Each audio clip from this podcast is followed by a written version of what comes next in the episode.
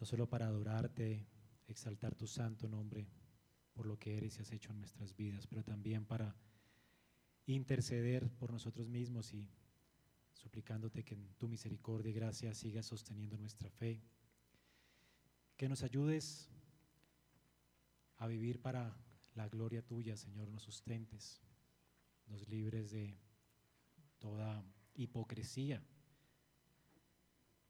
Tenemos el testimonio de Ananías, Señor, y nos avergonzamos, muchas veces actuamos igual y aún no morimos en el acto, cuando deberíamos, Señor. Pero tú por tu misericordia estamos aún en pie y podemos hoy arrepentirnos y rogarte, Señor, que nos ayudes a caminar en verdad, en integridad, en justicia, sin hipocresía. Señor, ayúdanos también a glorificar tu santo nombre, a honrar tu palabra, que no fue dada a través de los apóstoles, quienes hicieron señales y prodigios, como acabamos de leer. Que podamos descansar en tu palabra certificada y podamos vivir conforme a ella, pensar conforme a ella. Que ella guíe nuestros sentimientos y nuestros pensamientos, de manera que podamos ser cada día perfectos, cabales. Rogamos para que permitas que nosotros podamos seguir siendo sal y luz podamos seguir anunciando tu santo nombre y proclamando estas buenas nuevas de salvación a muchos. Mientras tú, Señor, obras, dándonos lugar, espacios y oportunidad para predicar tu palabra. Ayúdanos a no perder el tiempo y ayúdanos a esparcir el olor de tu conocimiento en medio de esta nación donde nos has puesto, la cual en esta mañana también bendecimos rogando que traigas a muchos al arrepentimiento de la fe, rogando que también, Señor, refrenes la maldad de los que nos gobiernan y permitas que podamos seguir viviendo quieta y reposadamente para tu gloria. Oramos para que aún podamos seguir te adorando, glorificando en el lugar donde nos has puesto hoy, Señor. Y gracias por permitirnos hoy congregarnos en tu nombre en este lugar con libertad. Gracias porque podemos adorarte con libertad. Gracias por tu presencia santa en medio de nosotros. Y gracias por tu palabra que va a ser predicada en esta mañana. Señor, yo ruego que tu luz alumbre en medio de nosotros, tu gracia nos sostenga para oír y también me sostenga a mí para hablar de manera que pueda hablar delante de ti a mis hermanos de manera clara y que tu palabra sea transformando nuestras vidas y dándonos esperanza. Señor, gracias por recibirnos en tu monte santo. Danos luz para ver desde ese monte, Señor, desde tu monte hoy, toda nuestra vida en perspectiva, en una perspectiva correcta, de manera que podamos servirte fiel y felizmente mientras aguardamos la manifestación gloriosa de tu santo reino. Te lo rogamos en Cristo Jesús. Amén. Pueden sentarse, hermanos.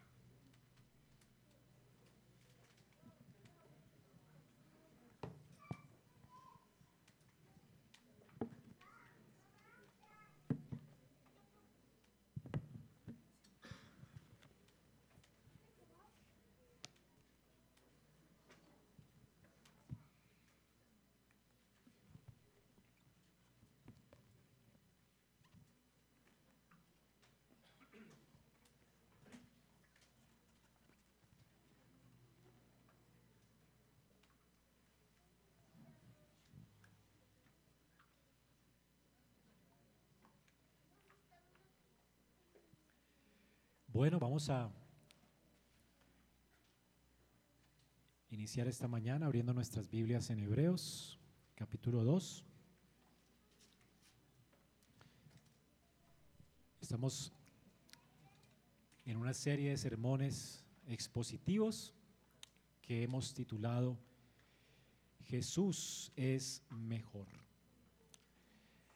La carta o la epístola a los hebreos es una epístola que nos habla de cómo Jesús es mejor, mejor que todo lo que puedas poner delante de Él, Es una carta que alienta a creyentes, probablemente hebreos, a no abandonar la fe en Cristo, haciéndoles ver cómo Jesús es superior a los profetas, es mejor que los sacerdotes del Antiguo Testamento, superior, mejor que los ángeles, porque Él es el Hijo de Dios, el Salvador de los hombres, quien siendo Dios se hizo hombre para salvarnos, redimirnos, limpiarnos de nuestros pecados.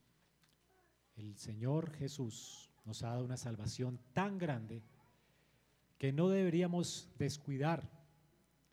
Nos ha dado palabras de vida tan preciosas que no deberíamos pasar por alto, y más bien deberíamos meditar en ellas. Hermanos, Jesucristo es mejor. Lo que Él hizo por nosotros, quien es Él, no debe ser tomado a la ligera. Lo que Él nos habló y que está consignado en todas las páginas de la Escritura del Antiguo Testamento, anticipándole a Él, y el Nuevo dando testimonio de lo que Él nos enseñó. La palabra de Dios que fue atestiguada por profetas y apóstoles, todos ellos hablando certificados por Dios, Dios testificó con ellos con señales, prodigios y milagros, como leímos en Hechos, que por mano de los apóstoles hacían milagros, señales, prodigios. Esto para certificar la palabra de Dios de manera que no la tomemos en balde. El Señor, hermanos, ha hablado, ha hablado en Cristo y solamente en Él nosotros podemos poner toda nuestra esperanza y nuestra fe. Ahora nos encontramos en Hebreos 2. Ya hemos visto pues cómo Jesús es superior a los ángeles, a los profetas. Él es la última palabra de Dios. Él era un hombre, un hombre más excelente, dice el capítulo 1, que los ángeles de Dios. Todos ellos, los ángeles, son solamente ministros. Jesucristo es el Hijo de Dios.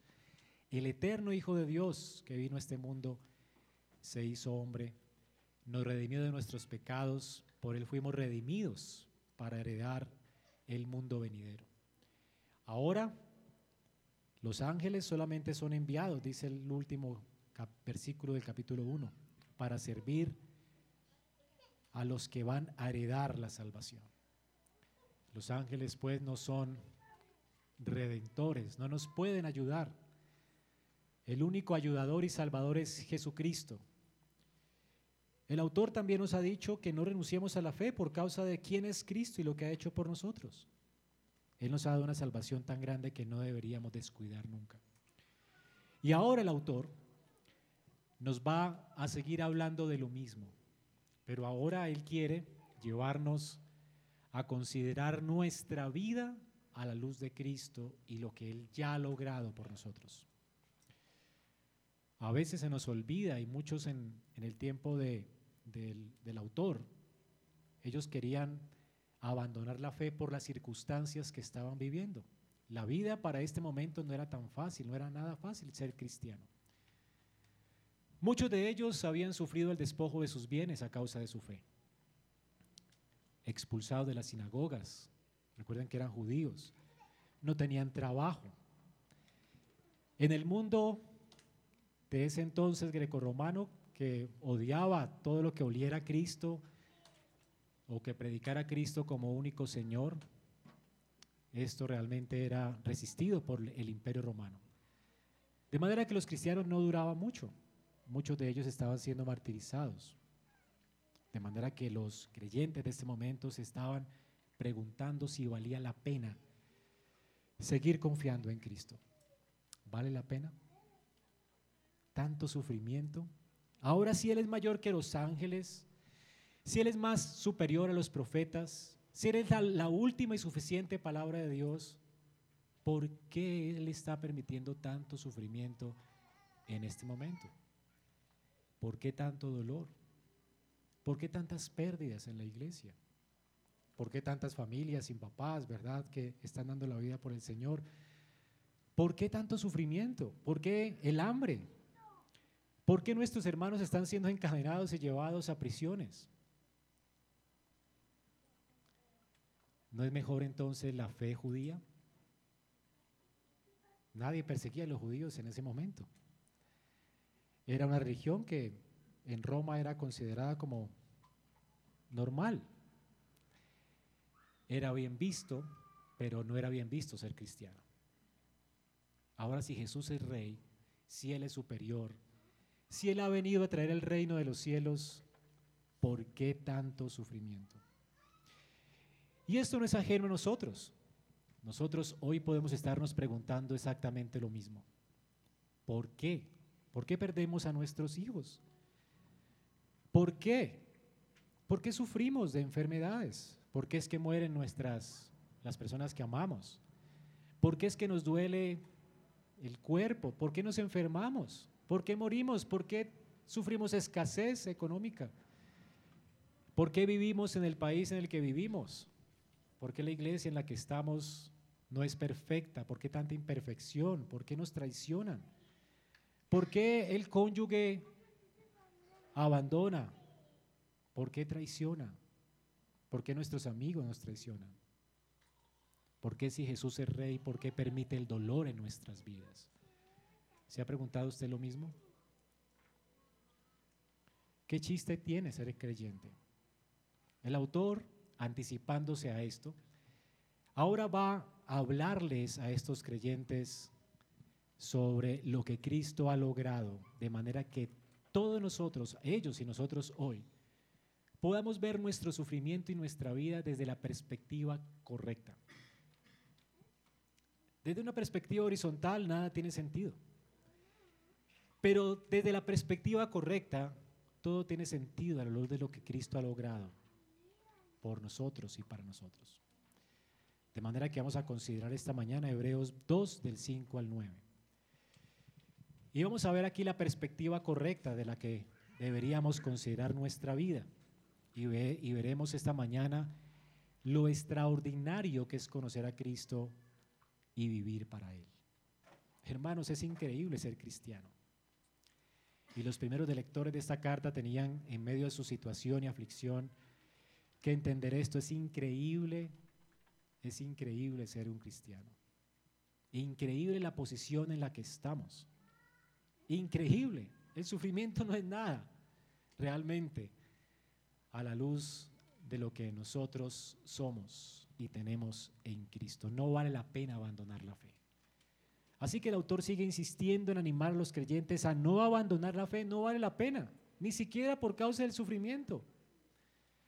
El sufrimiento no lo es todo en esta vida. Hay algo superior que debe dominar nuestros pensamientos. Dios quiera pues que nuestros ojos sean abiertos a la perspectiva correcta, de manera que veamos aún el sufrimiento como es realmente nada en comparación a lo que ya tenemos en Cristo. Vamos entonces a considerar este panorama de la historia desde la perspectiva de la humillación y exaltación de Jesús. Hebreos 2, 5 dice así.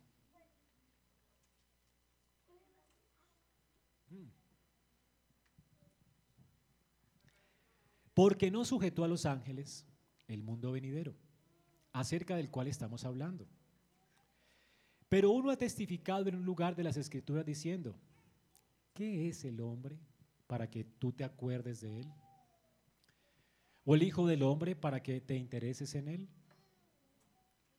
¿Qué es el hombre para que tú te acuerdes? ¿O para que te intereses en él? No lo, perdón, lo has hecho un poco inferior a los ángeles. Lo has coronado de gloria y honor. Lo has puesto sobre la obra de tus manos. Todo lo has sujetado bajo sus pies. Porque al sujetarlo todo a él, no dejó nada que no le sea sujeto. Pero Ahora no vemos aún todas las cosas sujetas a Él. Pero vemos a aquel que fue hecho un poco inferior a los ángeles. Es decir, a Jesús, coronado de gloria y honor a causa del padecimiento de la muerte, para que por la gracia de Dios probara la muerte por todos. Amén. El autor aquí continúa con su idea sobre la superioridad de Cristo sobre los ángeles. Y él quiere anticiparse a las objeciones de los creyentes, objeciones que tenían que ver con sus circunstancias presentes, como si Jesús es superior a los ángeles, estamos viviendo como estamos viviendo. Ahora el autor sigue insistiendo en la superioridad de Cristo, recordándoles lo que ha dicho antes, los ángeles solo son siervos de Dios, el Hijo. Todos ellos son ministros, como dijo en el capítulo 1, 14, todos son ministros de aquellos que han heredar la salvación eterna. O aquellos que van a heredar la salvación son aquellos que van a heredar el mundo venidero. El versículo 5 pues retoma lo que ha estado hablando acerca del mundo venidero.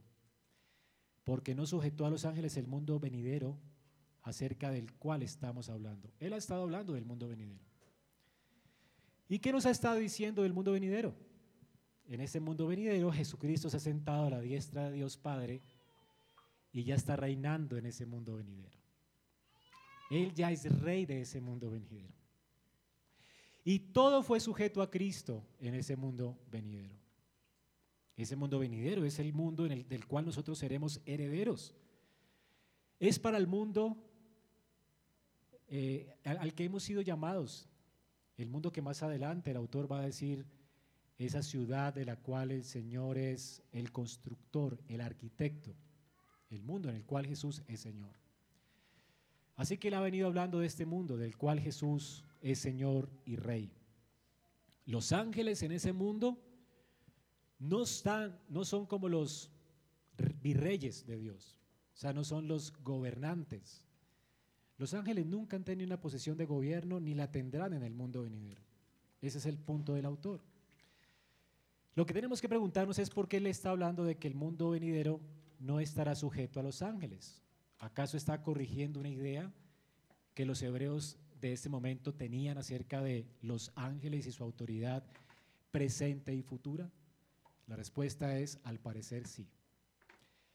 Para ese tiempo, la escritura que leían los hebreos helenistas era una traducción de la Biblia hebrea al griego. Y en esa traducción hay un texto en Deuteronomio 32, 8 que dice, en la traducción, ¿verdad?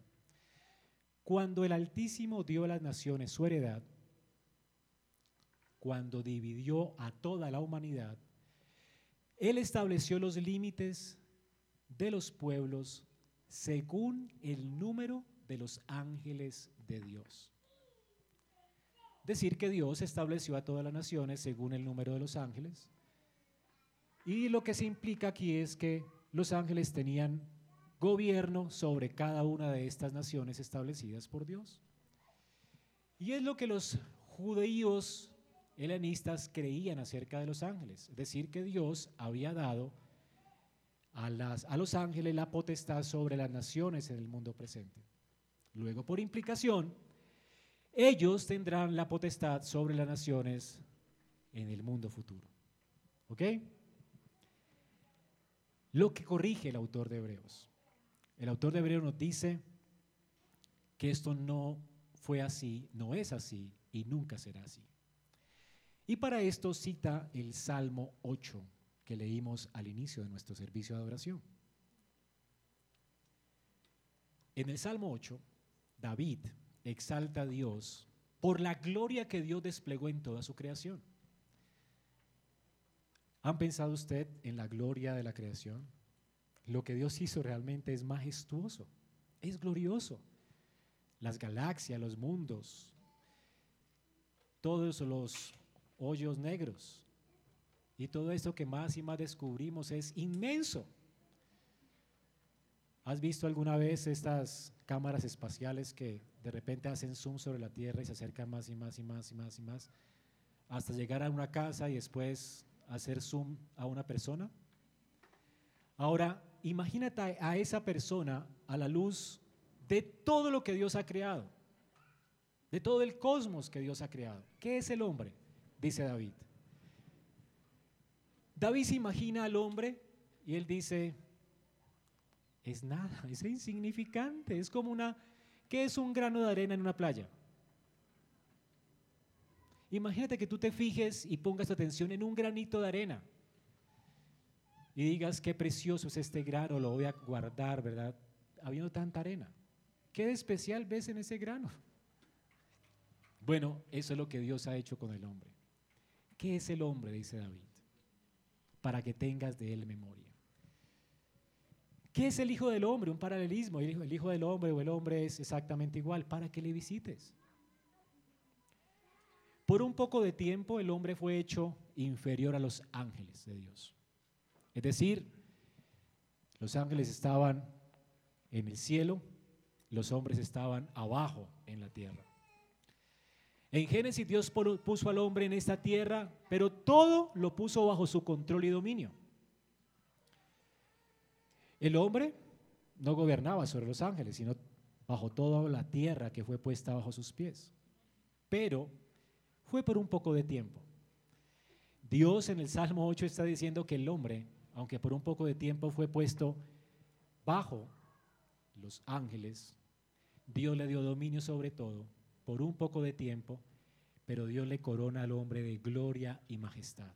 Es decir, que el propósito de Dios es que Adán y Eva, que fueron creados a imagen de Dios, como vimos en la escuela dominical, ellos fueran reyes, señores de la creación, pero además también tuvieran señorío sobre todo principado y potestad en los cielos.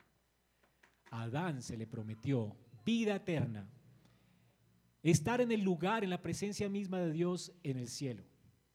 El monte de Jehová, la ciudad de Dios, era el destino final de Adán. Y esto estaba representado en el árbol de la vida. Recuerdan que había un árbol de la vida en el huerto de Edén. Al tomar del árbol de la vida, Adán podía entender que había una promesa de una vida superior a la que él vivía en esta tierra. Así que le esperaba un mundo glorificado. Un mundo, que dice aquí, un mundo venidero, donde el cielo y la tierra se juntarían, donde todas las cosas serían llenas de la gloria de Dios y el hombre sería un hombre sin, obviamente, sin mortalidad. El hombre fue creado mortal, podía morir o podía vivir eternamente. Pero fue puesto bajo prueba en este mundo. El hombre tenía que obedecer a Dios de manera personal y perfecta. Si él lo hubiese hecho, hubiese ascendido al monte de Jehová y hubiera sido perfeccionado o glorificado.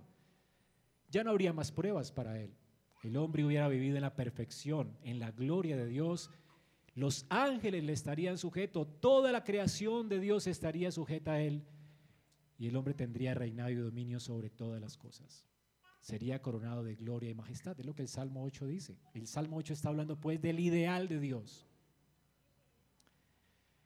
Lo primero pues que corrige el autor aquí es el pensamiento de estos judíos. Los ángeles de Dios en este mundo nunca fueron destinados para gobernar. Los que fueron destinados para gobernar fueron los hijos de Dios. Por eso, la mejor forma de traducir el texto es como lo traducen nuestras Biblias hoy, no la traducción de ese momento. Deuteronomio 32 en sus Biblias, del 8 al 9, dice, cuando el Altísimo dio a las naciones su herencia, ¿se acuerdan que en Babel todas las naciones fueron puestas en, en cada lugar? Bueno, ¿a quién se le dio el derecho de sojuzgar todas las naciones de la tierra? ¿A quién? Noten esto. Cuando separó a los hijos del hombre en naciones, él fijó los límites de los pueblos y los fijó según el número de los israelitas. Dios le dio el derecho de sojuzgar a su pueblo, a sus hijos. Las naciones estarían sometidas a quién? A Israel. ¿No es increíble?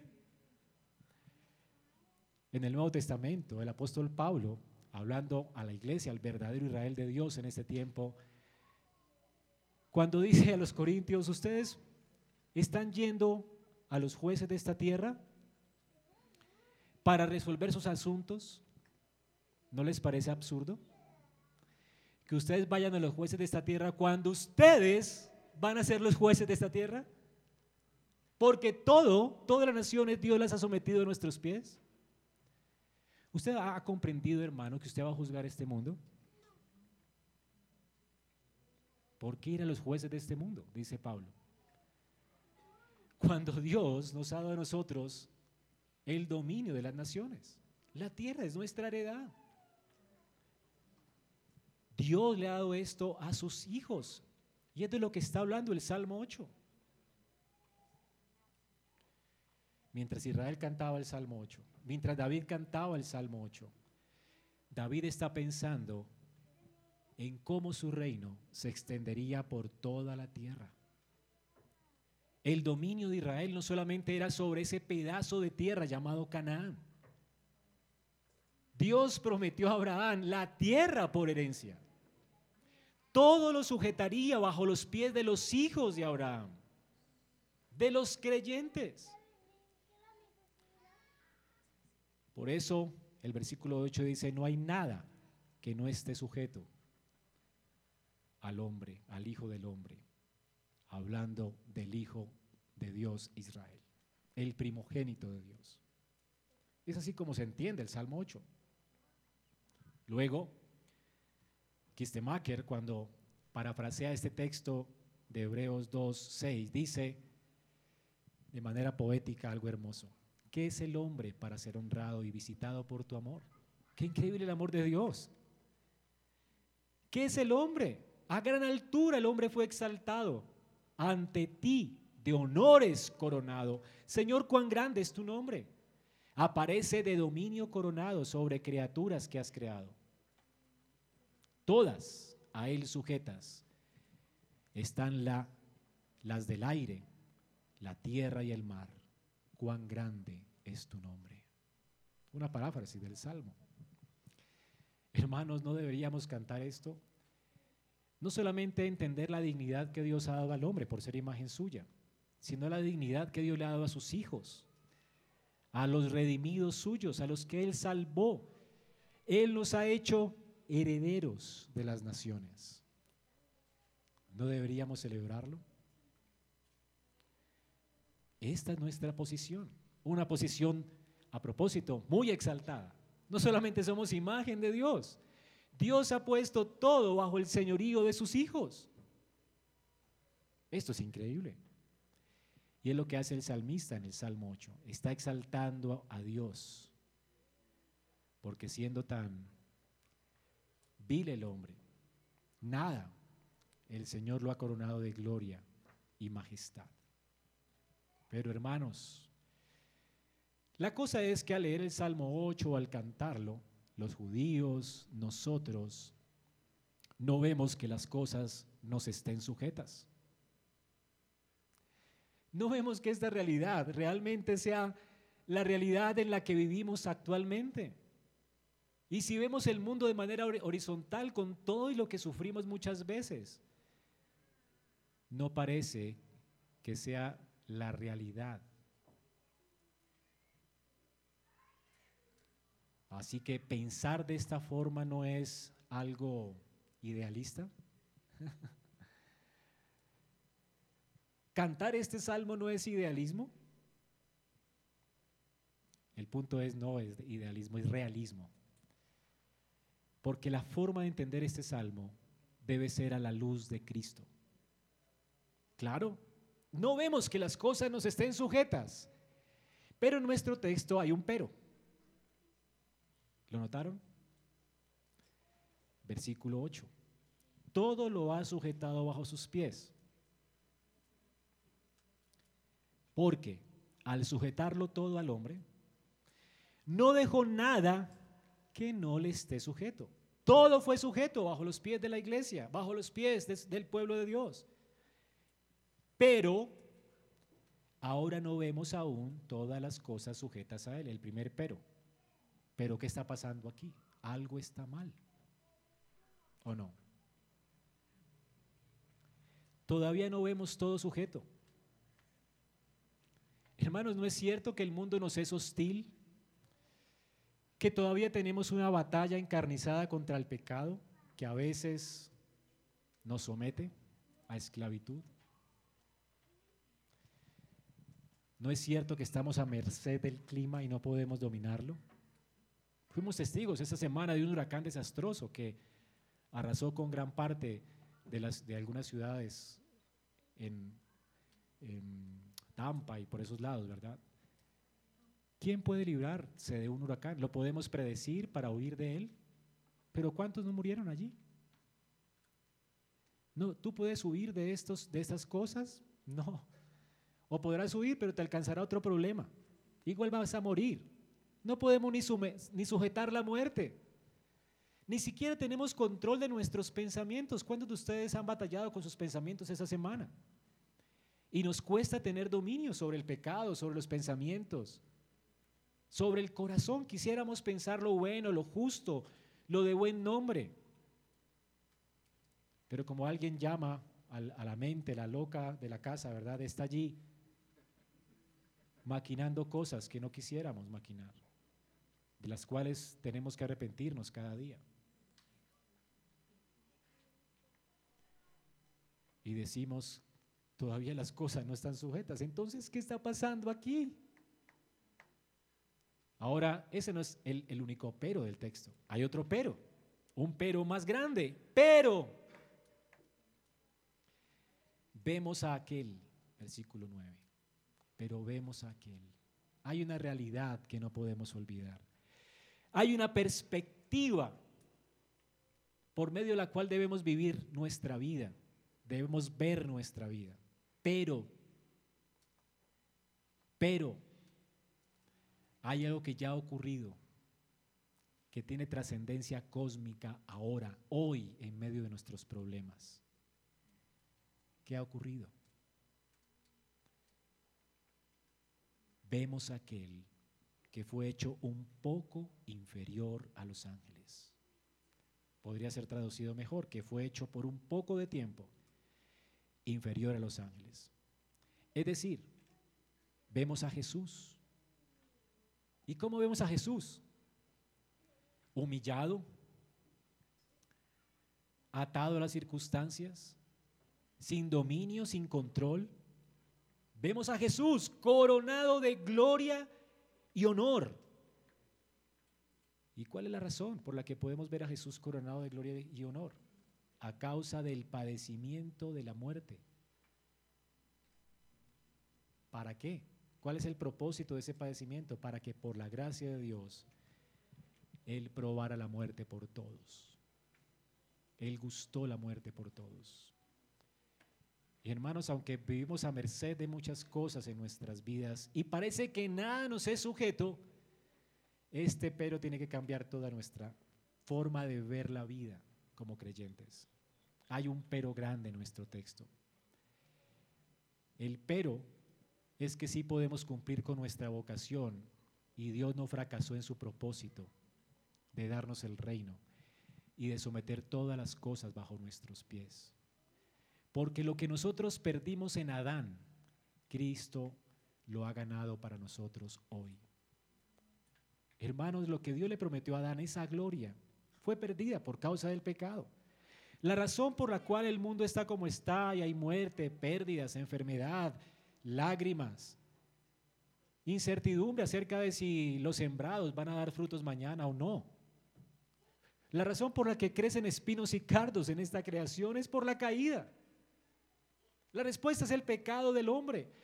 Todo lo que el hombre hizo después de la caída es que en lugar de someter la creación, ahora la creación es hostil a él. Y la caída no solamente nos dejó con hostilidad con la creación, sino con nuestras relaciones. Por eso hay maltrato, por eso hay engaño, por eso nos desencantamos. Si vemos la vida de manera horizontal, ¿qué esperanza hay? Ni siquiera en la iglesia. Tú vas a una iglesia y ninguna es perfecta, ¿verdad? Te cambias de iglesia, vas a otra y todas están compuestas por pecadores que te van a traicionar, que van a hablar mal de ti, que tienen problemas de pecado. ¿Sabías que hay problemas de pecado? Tal vez nos visitas hoy porque en tu iglesia tuviste problemas. Aquí también los vas a tener. Aquí todos pecamos. A la luz es decir, en nuestra perspectiva horizontal, la iglesia es un problema. La iglesia está manchada, arrugada, es fea. De nuestra mirada horizontal solo vemos la fealdad de la iglesia, la fealdad del mundo, lo horrible que es vivir en Colombia, lo terrible que es vivir en este mundo, lo terrible que es estar al lado de pecadores, pero lo terrible que es convivir con nosotros mismos. Hermanos, este mundo es terriblemente desencantador. ¿Lo has experimentado?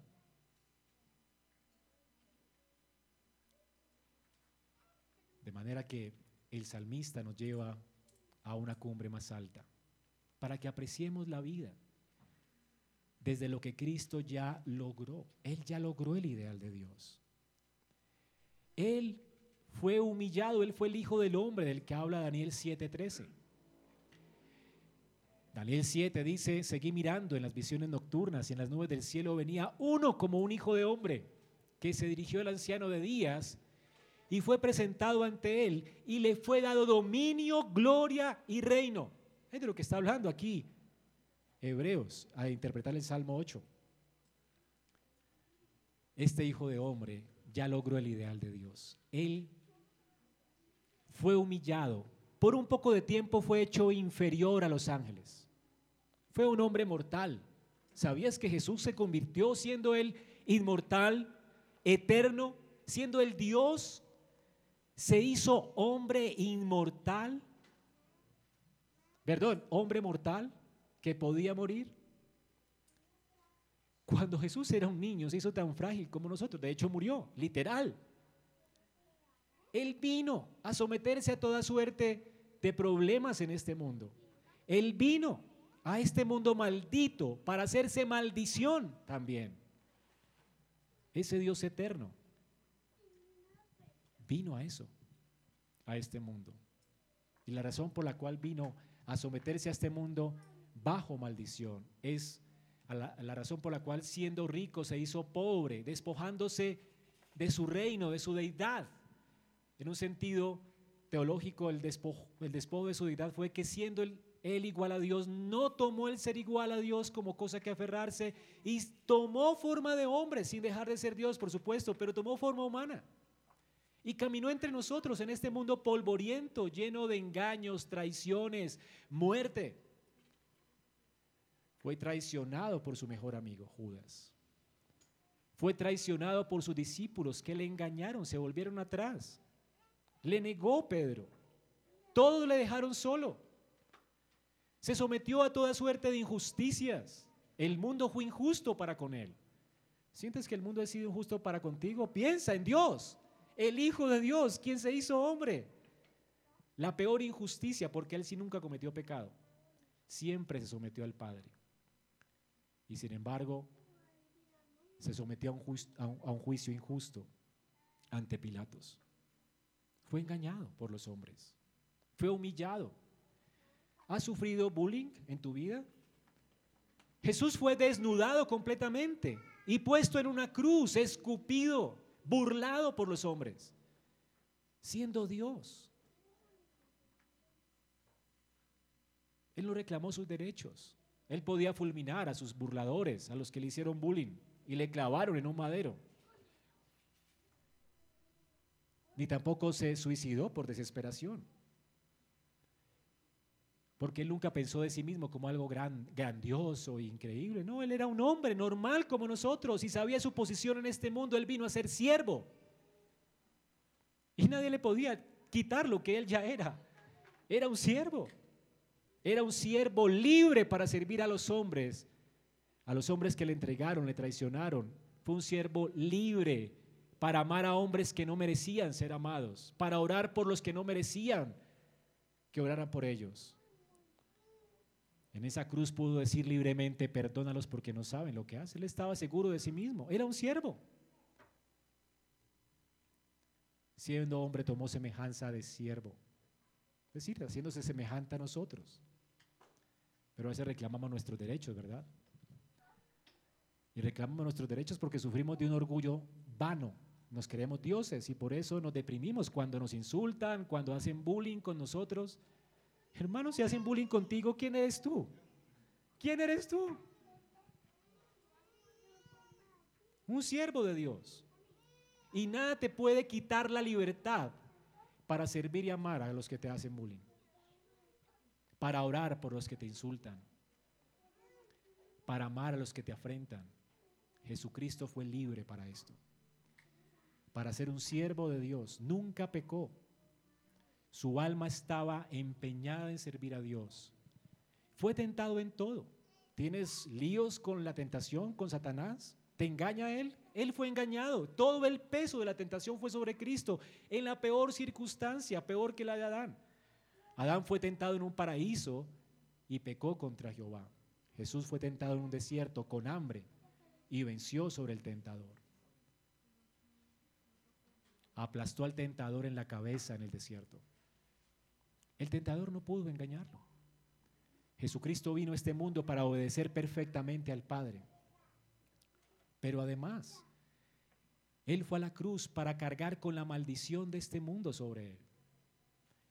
El mundo y el hombre fueron malditos a causa del pecado. El pecado acarrea muerte y condenación para todos los hombres. Jesucristo soportó no solamente los insultos, las injurias, la enfermedad, el abuso y todo lo que los hombres en este mundo podrían soportar. Él soportó algo que, si usted cree en Jesús, nunca vas a soportar, la ira eterna del Padre. Eso sí que es increíble.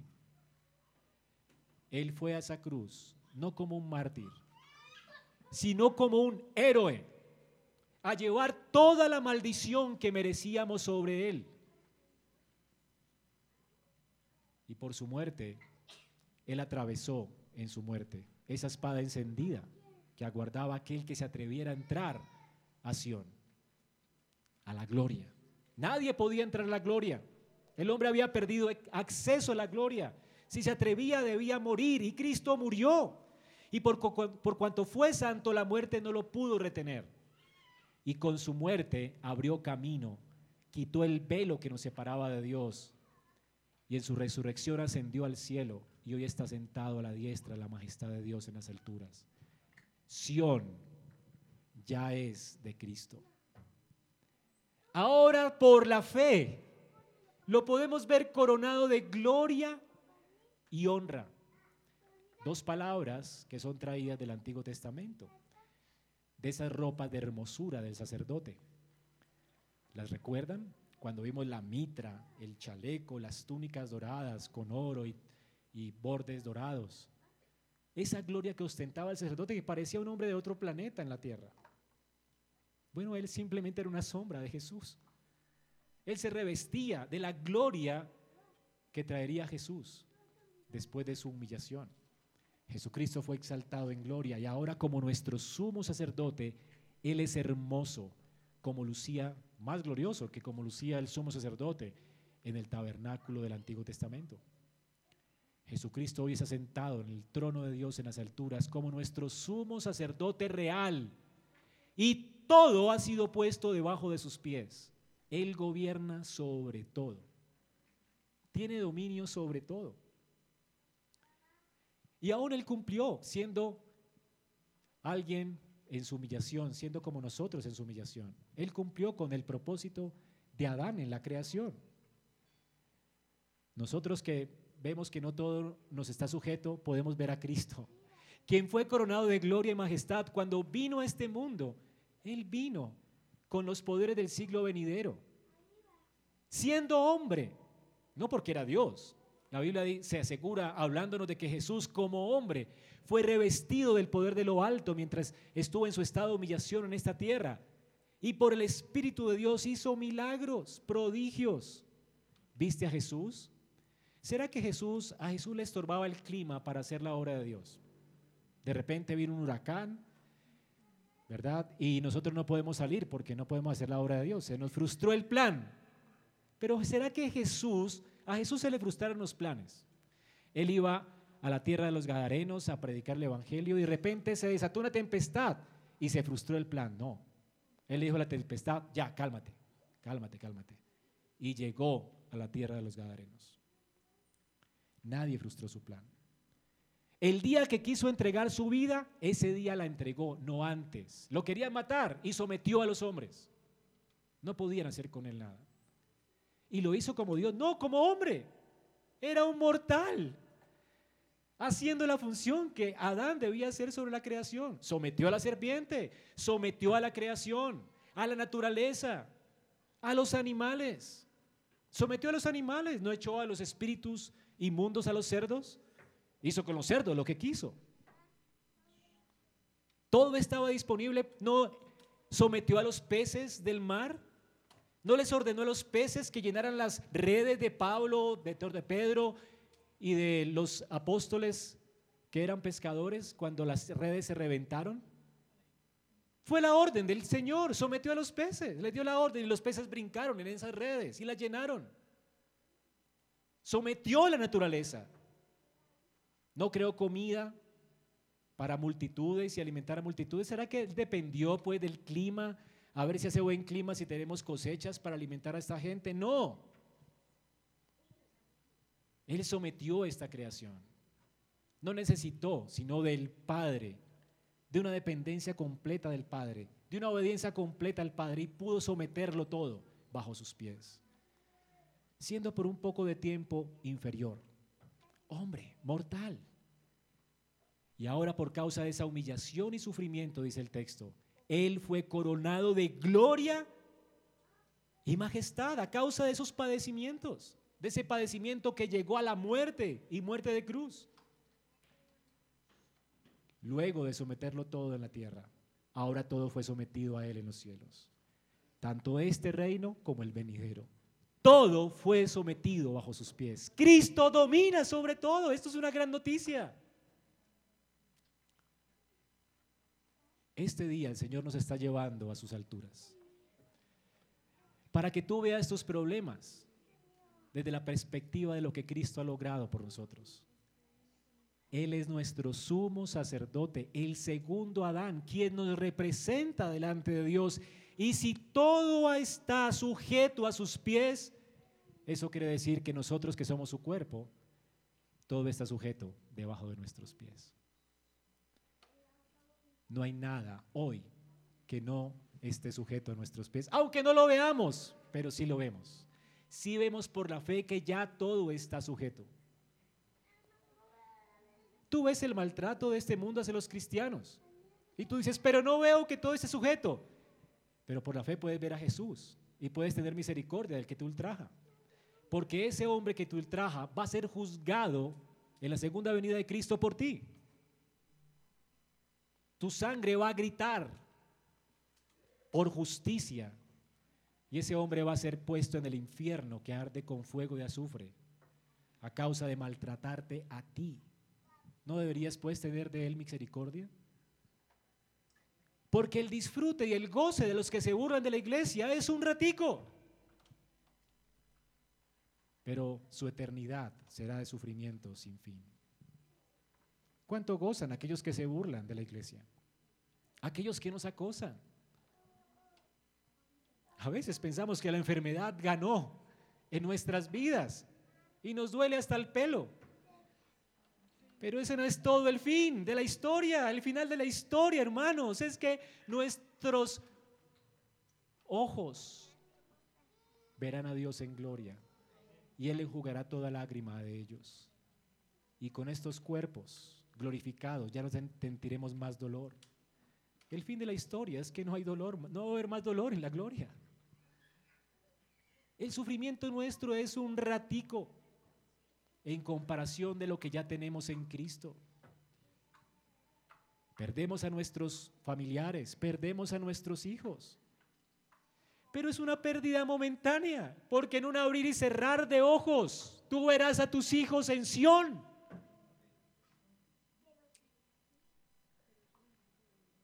¿No era lo que dice David cuando perdió a su hijo pequeño? Yo no lo veré aquí, pero yo lo veré en gloria.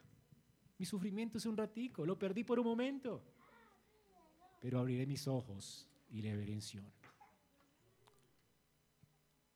¿Cómo no gozarnos en el dolor y en la pérdida? Si todo, si todo lo que Cristo ha logrado por nosotros ya es nuestro. Qué esperanzador, hermanos, ver la vida desde la perspectiva correcta y real. Esto es lo que Cristo ha logrado por nosotros. Sorbida fue la muerte en victoria. Ya no hay condenación para los que están en Cristo. Tenemos vida eterna. El Señor nos dijo, no temáis manada pequeña, a vuestro Padre le ha placido darnos el reino. ¿Y por qué? Dice nuestro texto, ¿por qué le plació? Por gracia. Pero vemos a Cristo, dice el, el versículo 9 que fue hecho un poco por un poco de tiempo inferior a los ángeles, a Jesús, coronado de gloria y honor, a causa del padecimiento de la muerte. ¿Para qué? Para que por la gracia de Dios gustara la muerte por todos. Hermano, ¿sabías que tú no vas a gustar la muerte? Jesucristo gustó la muerte eterna. La ira de Dios fue sobre él. Él se humilló para hacer expiación por nuestros pecados para que nosotros tuviéramos este, este gusto de victoria.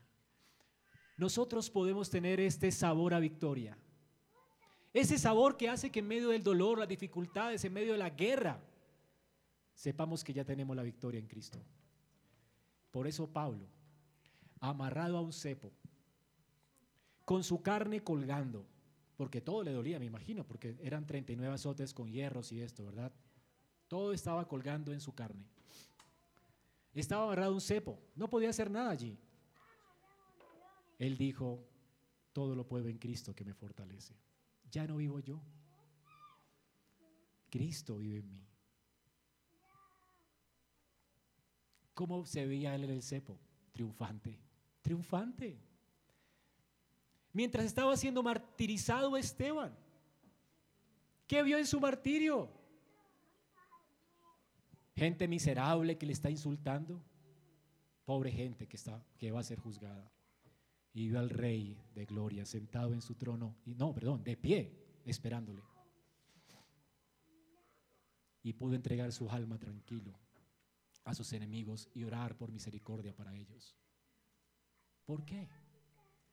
Porque vio la vida desde la perspectiva correcta, la perspectiva real. Hermanos, Cristo es real. No sé en qué estás poniendo tú la esperanza en esta mañana. Pero si tus ojos viven de una manera horizontal y estás esperando que, no sé, nos congelen para que algún día podamos vivir más tiempo, un tratamiento que alargue más nuestra vida,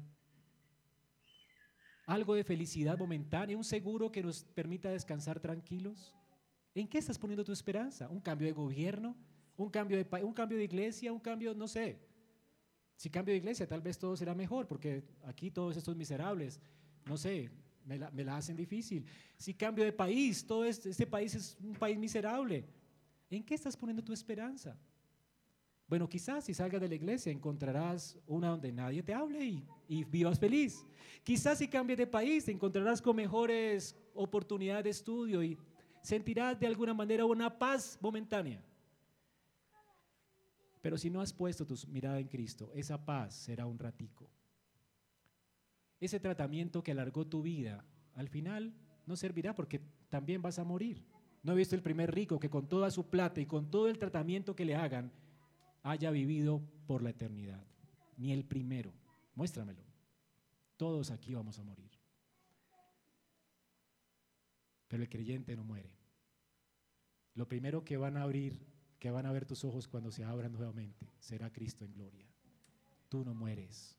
El creyente nunca muere. Lo que hoy ves por la fe a Cristo coronado de gloria y honor, triunfante sobre la muerte, es lo que verán tus ojos, ya no por la fe, sino por vista. Como me decía mi hija ayer mientras le compartía, y entonces veré a Jesús con estos ojos. Sí, lo verás con estos ojos. Coronado de gloria y majestad, con estos mismos ojos. ¿Y por qué no le puedo ver hoy? Por la fe le puedes ver hoy.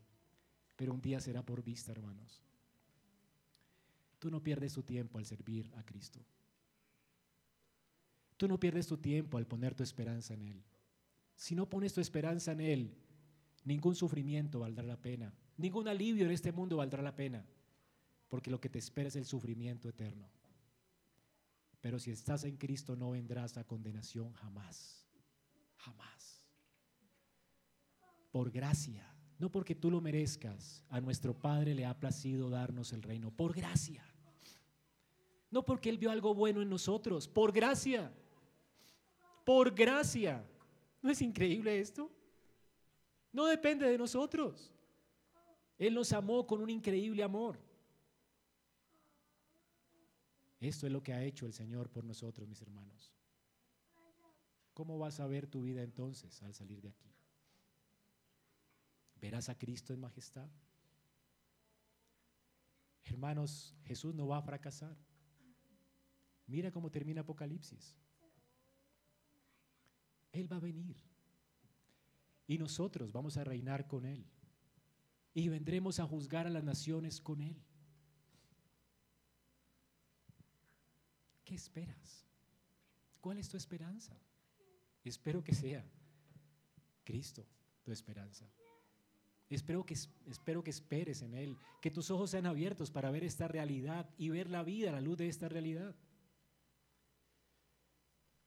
Cuando Calvino estaba en Ginebra preparando misioneros para las misiones, él estaba despidiendo a algunos de ellos, cinco para ser exactos, y les escribió estas palabras. Él sabía que iban a ser enviados a un lugar difícil y era probable que todos perdieran la vida, de hecho la perdieron. Ellos iban a ser mártires. Esto era característico de la escuela de Ginebra. Preparaban teólogos por cuatro, tres, cuatro años, buenos teólogos, para que duraran un ratico predicando y denunciando a Cristo. No mandaban a misioneros sin preparación, los preparaban bien preparados para que entregaran su vida en el olor grato a Cristo, un, un sacrificio bien preparado. ¿Ok? Y Él les dice estas palabras cuando les envía con su cartón de, graduación. Nuestro Padre Celestial ha demostrado tan claramente a través de la acción cuán poderosa es su fuerza en ustedes, que no dudamos de que Él perfeccionará su obra. Saben que al dejar este mundo no nos embarcamos en una empresa incierta. Además de la confianza en la vida eterna, ustedes tienen la seguridad de como hijos serán ya tienen adopción gratuita y van a heredar lo que les corresponde. Que Dios los haya designado como mártires de su Hijo, esto es una señal adicional a la herencia que ya tienen, es una honra. Queridos hermanos, actúen de acuerdo a la palabra de David. ¿Qué dijo David? Mi alma está continuamente en mis manos, se está deshaciendo, o sea, el sufrimiento era terrible. Sin embargo, yo no olvido tu ley. No me olvido de quién está por encima de mí. Nunca perdió la perspectiva David.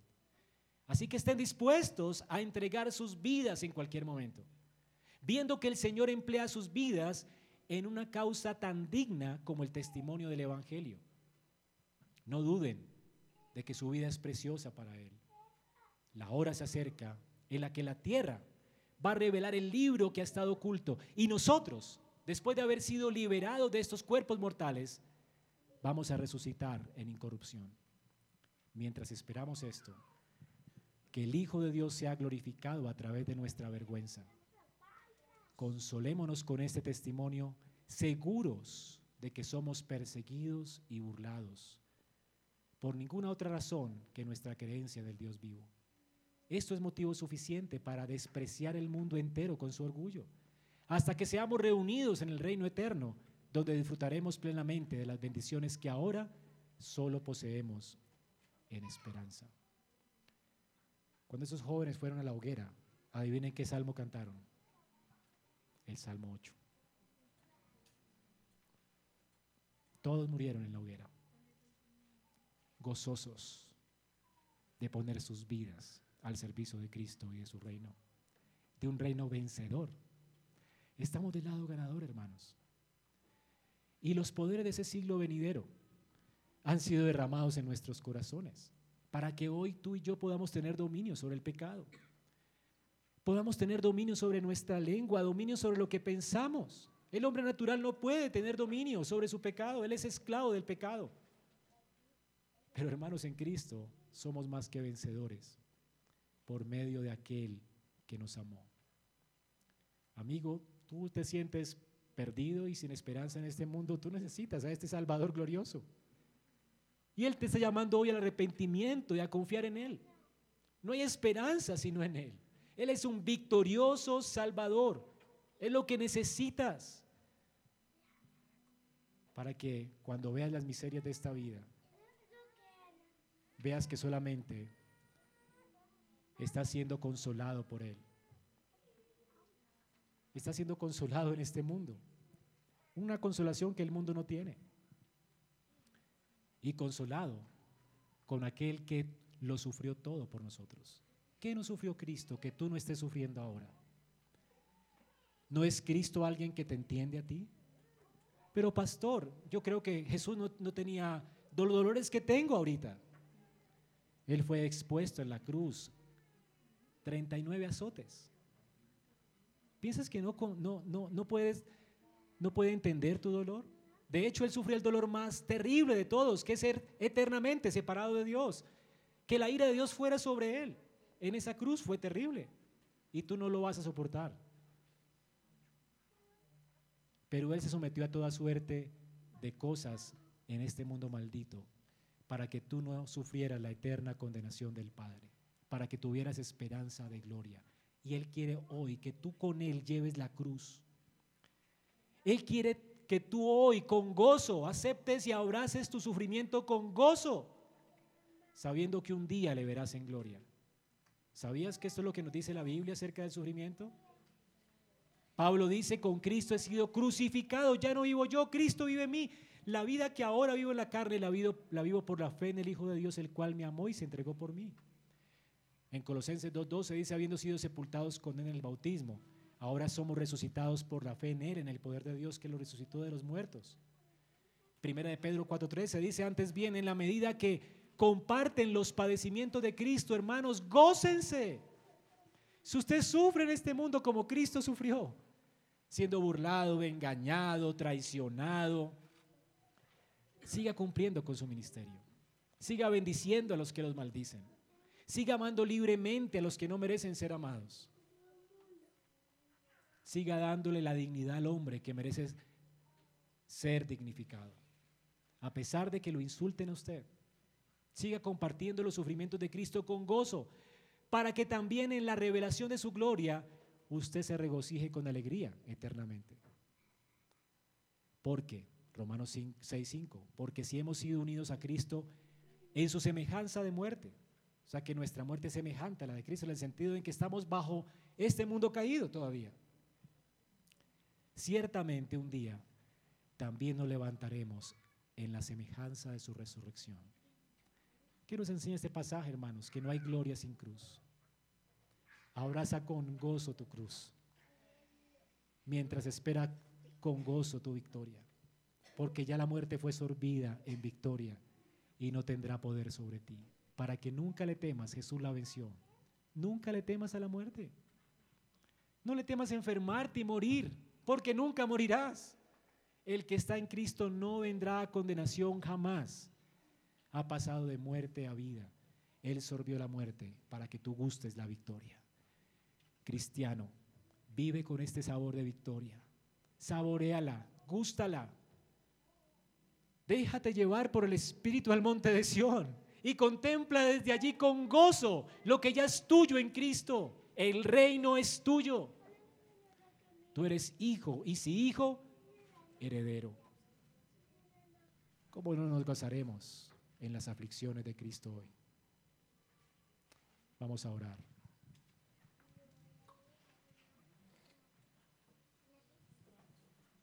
Padre, gracias por darnos esperanza en el Evangelio por subirnos a una cumbre alta para que apreciemos desde allí tu dignidad, lo que has logrado para nosotros y nuestra dignidad en Cristo y lo que ya tenemos en Él. Gracias Señor, que al contemplar tu gloria, tu honra, tu hermosura, tu grandeza, tu señorío, podamos anticipar con gozo lo que nos espera y vivir en este mundo con regocijo, aún en medio del sufrimiento, el dolor, en medio de los engaños, la traición, las burlas y la persecución. Señor, que a nada le temamos, pues todo es nuestro en Cristo. Gracias porque Él ha puesto a todos nuestros enemigos debajo de nuestros pies. Que no le temamos ni a Satanás, Ayúdanos a entender que podemos luchar contra Él en Cristo. Que no le temamos al dolor, a la enfermedad ni a la muerte, porque nunca nos vencerá. Lo primero que se abrirán nuestros ojos, Señor, para verte es a ti en gloria. Nunca veremos la muerte. Señor, ya nos has dado vida. Y aún resucitaremos para verte con estos ojos en gloria, en un cuerpo glorificado. Y un día seremos consolados y ya no veremos más dolor, ni enfermedad, ni amargura. Todo, Señor, será puesto debajo de nuestros pies. Gracias por Cristo, Padre. Y gracias por tu Santo Espíritu que nos ayuda a entender nuestra vida en Él. No permitas que abandonemos nuestra confianza. No permitas que dejemos a Cristo quien es el autor y consumador de la fe. Bendecimos tu nombre, Padre, en Cristo Jesús, Señor nuestro. Amén.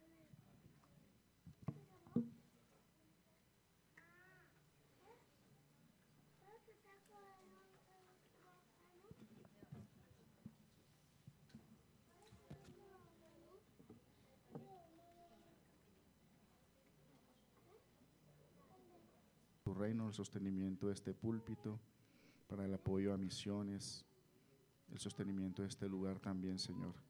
Gracias por proveer.